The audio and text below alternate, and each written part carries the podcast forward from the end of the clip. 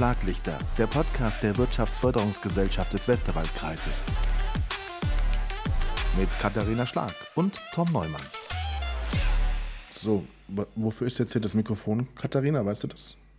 Das Mikrofon? Ja. Wie? Was machen wir jetzt hier? Podcast habe ich gehört, habe keine Ahnung, habe ich noch nie gehört. Was Hast du denn, noch nie gehört? Was, also, denn, was ist denn ein Podcast? Du sitzt mir gegenüber und siehst aus wie ein Profi. Also man könnte meinen, du hast das schon öfter gemacht. Ich würde mich mal versuchen, ein bisschen dumm zu stellen. damit sind wir schon mittendrin in unserem Thema, liebe Zuhörerinnen. Heute geht es um bewusste Dummheit. Und das Zitat dazu, das die liebe Katharina Schlag rausgesucht hat, heißt, Dummheit schafft Freizeit. Habe gerade versucht, mir ein bisschen Freizeit zu erarbeiten. Das hat nicht ganz funktioniert, weil du gesagt hast, ich sei da Profi. Was steckt hinter dem heutigen Thema? Entlarvt, direkt Entlarvt. am Anfang. Das ist ein Zitat, das mir ein lieber Kollege mit auf den Weg gegeben hat äh, vor einiger Zeit, der mir damit sagen wollte, wenn du immer so engagierst in alles reinspringst, dann musst du auch nicht dich nicht wundern, wenn immer alles bei dir auf dem Tisch landet. So. Und ich habe ein bisschen gebraucht, um das Zitat zu verstehen und äh, denke in letzter Zeit wieder sehr oft daran. Denn es stimmt tatsächlich. Also derjenige, der signalisiert, dass er Dinge kann und eine Lösung weiß und das auch immer wieder einbringt und engagiert an, an Dingen und Themen mitarbeitet, der bekommt eben auch relativ häufig die Arbeitsaufträge bei sich auf den Tisch. Und das ist eine Erfahrung, die ich auch selber gemacht habe, auch immer noch mache. Es ist auch für mich immer noch ein Lernprozess. Aber ich komme mittlerweile dazu, ein bisschen mehr abzuwägen und zu überlegen, okay, bauchpinselt mich mein Gegenüber gerade einfach nur in die Richtung, dass ich die Aufgabe gerne übernehme. Es gibt ja so Menschen, die haben da sehr großes Talent für dir Komplimente in einer Art und Weise zu machen, dass du eigentlich gar nicht mehr Nein sagen kannst. Sowas wie Organisation liegt dir doch oder keiner in der Runde kann so schön formulieren wie du. Aber das darf man, glaube ich, lernen, äh, wenn man nicht unbedingt 24 Stunden am Tag einfach nur mit der Arbeit beschäftigt sein will. Wer kann, der muss, ne? Ist auch so ein sehr passendes Zitat dazu. Absolut. Dass man da wirklich unbedacht einfach reinwerfen kann. Ist es nicht eigentlich eine Auszeichnung, wenn man doch was kann, dass man Vertrauen hat und dass man Aufgaben machen darf. Ist es nicht eigentlich toll? Das Ego sagt ja, klar, mhm. natürlich, super. Es hat aber auch ganz deutlich eine Kehrseite, weil das wird auch jeder kennen aus seinem eigenen Team oder auch aus seinem, seinem eigenen Umfeld. Es gibt immer die Leute, die ziehen und die Sachen vorantreiben und die äh, sind vorm Karren und laufen und laufen und laufen. Und es gibt die anderen, die sitzen hinten auf der Ladefläche und lassen so ein bisschen die Beine baumeln. Und es ist so eine Gratwanderung, finde ich. Also jetzt gerade auch, wo sich meine Perspektive als Führungskraft auf die Dinge ein bisschen geändert hat. Natürlich finde ich das als Führungskraft super, wenn ich engagierte Mitarbeiter habe und ich weiß, die können und die wollen, die laufen und die machen und die machen. Es ist aber auch meine Aufgabe teilweise als Führungskraft zu sagen, okay, ich weiß das echt zu schätzen, dass du dich hier so einbringst und dass du so viel machst und dass du immer da bist, wenn ich dich brauche und ich kann mich hundertprozentig auf dich verlassen. Aber jetzt machst du mal drei Wochen Urlaub. Und jetzt mhm. gehst du einfach mal heim. Ich möchte mich nämlich eigentlich perspektivisch noch möglichst lange auf dich verlassen können. Und wenn ich immer nur auf diesen einen Mitarbeiter ablade, birgt das eben auch eine gewisse Gefahr. Das ist mhm. für mich als Führungskraft immer der einfache Weg.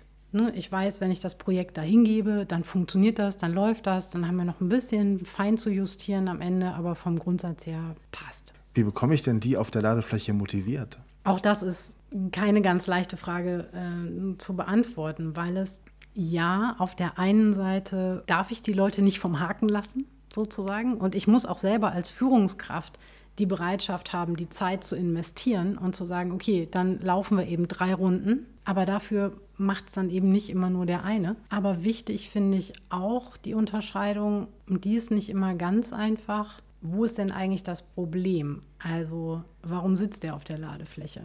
Hat er keinen Bock oder hat er sich einen Knöchel verstaucht? Und das muss ich erstmal rausfinden woran genau das liegt. Und das erzählen dir die Leute meistens nicht, vor allen Dingen im ersten Fall nicht unbedingt freiwillig, wo genau das Problem liegt.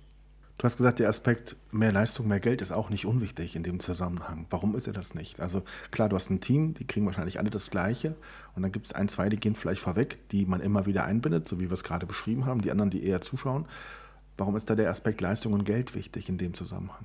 Also beim Thema Gehalt im öffentlichen Dienst ist das nochmal wieder ein bisschen anders strukturiert, weil ich da einen Tarifvertrag habe, der ähm, verschiedene Erfahrungsstufen und Qualifikationsstufen per se schon definiert, je nach äh, Stelle auch, auf der ich sitze. Das heißt, ein ganz gleiches Gehalt äh, habe ich da nicht, mhm. ähm, weil auch die Zugehörigkeit da, in dem Fall jetzt zur Verwaltung, auch immer eine Rolle spielt. Aber für mich ist immer die Frage, mehr Leistung, mehr Geld. Was genau belohne ich denn? Welche Leistung belohne ich denn? Belohne ich das Endergebnis oder belohne ich die Anstrengungen, die jemand unternommen hat? Und das finde ich ganz schwierig zu differenzieren. Und es ist auch nicht leicht, das so direkt gegenüberzustellen. Weil natürlich habe ich bei dem einen, da muss ich nicht mehr viel tun. Da kriege ich ein fertiges Ergebnis, das ich quasi eins zu eins so rausgeben kann, veröffentlichen kann, weiterverarbeiten kann. Wenn ich aber ein Teammitglied habe, bei dem ich sehe, okay, ich muss selber beim Endergebnis, was hinten dabei rauskommt, muss ich noch viel nacharbeiten und viel nachschleifen.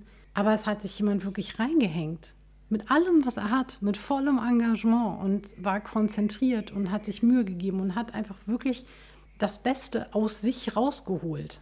Wie unterscheide ich denn das? Hm. Also das, Sehr schwierig. Ich finde, das, ich finde das unheimlich schwierig, sowas dann, egal ob jetzt im Grundgehalt oder mit irgendwelchen anderen Dingen, wie bewerte ich das? Und ich finde das einfach eine ganz spannende Frage, wenn ich per se weiß, ich gebe jemandem eine Aufgabe und der erledigt die mit links und das Ergebnis ist auch zufriedenstellend, ist alles fein. Kann ich das dann wirklich eins zu eins gleichsetzen mit jemandem, der wirklich aus seiner Komfortzone rausgegangen ist, der recherchiert hat, der sich eingelesen hat, der vielleicht vorher von dem Thema noch gar keine Ahnung hatte, also viel mehr Aufwand betreiben musste, um dahin zu kommen. Es gibt da so ein schönes, ich glaube, es ist auch ein Bild. Das ist so, wenn du verschiedenen Tieren die Aufgabe gibst, einen Apfel vom Baum zu holen. Du hast eine Schnecke, einen Vogel und eine Giraffe. Ja, die haben alle die gleiche Aufgabe, aber sie sind einfach mit völlig unterschiedlichen Voraussetzungen ausgestattet, um diese Aufgabe zu erfüllen. Sehr spannend. Du hast noch eine andere, sehr interessante These aufgestellt für die heutige Sendung. Mit dumm und faul beziehungsweise schlau und fleißig kann man gut umgehen. Gefährlich ist die Kombination dumm und fleißig. Das musst du mir erklären. und ich glaube nicht nur mir. Ja, ich, ähm, ich will es gerne versuchen. Also ich glaube, schlau und fleißig sind wir uns alle einig. Äh, da sind wir ich, alle und ne, kennen so. wir, ist uns total bewusst. Genau. Äh, dumm und faul kennen wir alle nicht, haben kennen wir selber alle auch. überhaupt keine Anleihen für, sind immer nur die anderen. Was ich meine mit damit kann ich gut umgehen, ist, das ist berechenbar. Das ist für mich als Führungskraft einigermaßen kalkulierbar. Ich weiß ähm, einfach, wo ich dran bin. Genau, ich weiß, wo ich dran bin. Ich weiß, mit welchen Ergebnissen ich rechnen kann oder eben auch nicht. Das kann man handhaben. Das Problem bei dumm und fleißig ist, dass das häufig Personen sind, die so eine Tendenz zur Selbstüberschätzung haben und die selber gar nicht wahrnehmen, dass das, was sie da tun, eigentlich nicht wirklich förderlich fürs Unternehmen ist. Und das zu kommunizieren, ohne ausfallen zu werden, ist tatsächlich nicht ganz so einfach. Denn die Absicht, die häufig dahinter steckt, ist nicht falsch und ist nicht verkehrt, sondern sie handeln meistens sogar in einer guten Absicht und in einer, in einer absolut guten Grundeinstellung und Haltung und wollen eigentlich helfen und was Gutes tun, realisieren aber nicht, dass das nicht das ist, was sie erreichen. Mhm. Und das zu vermitteln, ohne jemandem vor den Kopf zu stoßen, ist extrem schwierig. Es ist aber auch für das Unternehmen gefährlich, solche Menschen einfach laufen zu lassen und da keinen Einhalt zu gebieten. Muss man Mitarbeiter manchmal auch vor sich selbst schützen, gerade als Führungskraft? Definitiv. Also das eine ähm, ist so die Komponente, die ich vorhin schon kurz angesprochen hatte, wenn ich äh, so Leute habe, die eine Tendenz haben, einfach zu überpesen und einfach immer zu laufen und nur für die Arbeit da zu sein. Die muss ich manchmal einbremsen. Und ich halte das persönlich für sehr sinnvoll, da auch genauer hinzugucken. Was genau ist das? Ist das ein, ein Geltungsbedürfnis? Ist das vielleicht eine falsch verstandene Erwartungshaltung, von der ich glaube, dass meine Führungskraft sie an mich hat. Es kann aber auch manchmal ganz andere Gründe haben, die gar nichts mit der Arbeit zu tun haben. Also habe ich zum Beispiel gerade im Privaten irgendwelche Themen, die so ein bisschen den Fluchtmechanismus in die Arbeit auslösen zum Beispiel. Auch das können, äh, können durchaus Gründe sein, die da eine Rolle spielen. Auch an dem Punkt, wenn Leute nicht so leistungsfähig sind. Auch das kann andere Gründe haben. Das muss nicht immer nicht können oder nicht wollen sein, sondern es kann auch da Hintergründe geben, die gerade einfach dazu führen, dass man vielleicht nicht so konzentriert ist oder nicht ganz so bei der Sache ist, nicht so aufmerksam ist. Da darf ich als Führungskraft schon genau hingucken. Mhm. Wir schauen auch genau hin, hören aber kurz vorher rein in die WFG-Likes. Die Azubi-Card bietet spezielle Vergünstigungen und Rabatte für Auszubildende in der Region. Weitere Infos unter azubicard.de/slash Koblenz. Eine ganz spannende Aufgabe, die Führungskräfte haben, ist ja zu erkennen, kann jemand nicht oder will jemand nicht, also Motivation oder Fähigkeit. Äh, wie findet man das raus? Das ist so ein bisschen das, was ich vorhin meinte mit der eine sitzt auf der Ladefläche, weil er einfach keinen Bock hat zu laufen und der andere hat sich den Knöchel verstaucht. Mhm. Ähm, das ist gar nicht so leicht rauszufinden. Also ich brauche immer auch ein bisschen Menschenkenntnis und ich glaube, ich brauche einfach auch viel Gespräch, um das rauszufinden. Und auch da spielt das eine Rolle, was ich gerade gesagt habe. Es gibt manchmal auch Themen, die außerhalb der Arbeit liegen, die gar nicht unbedingt was damit zu tun haben, die aber trotzdem Einfluss darauf haben wie jemand arbeitet oder nicht und warum die Motivation vielleicht gerade gar nicht so da ist. Also es muss nicht immer die Ursache im Arbeitsplatzkontext haben, sondern es kann auch aus einer ganz anderen Ecke kommen. Wenn jemand nicht kann, dann kann ich ihm helfen. Aber wenn jemand nicht will, habe ich keine Chance. Ne? Nein, es war ganz spannend. Also das ist die kurze Antwort.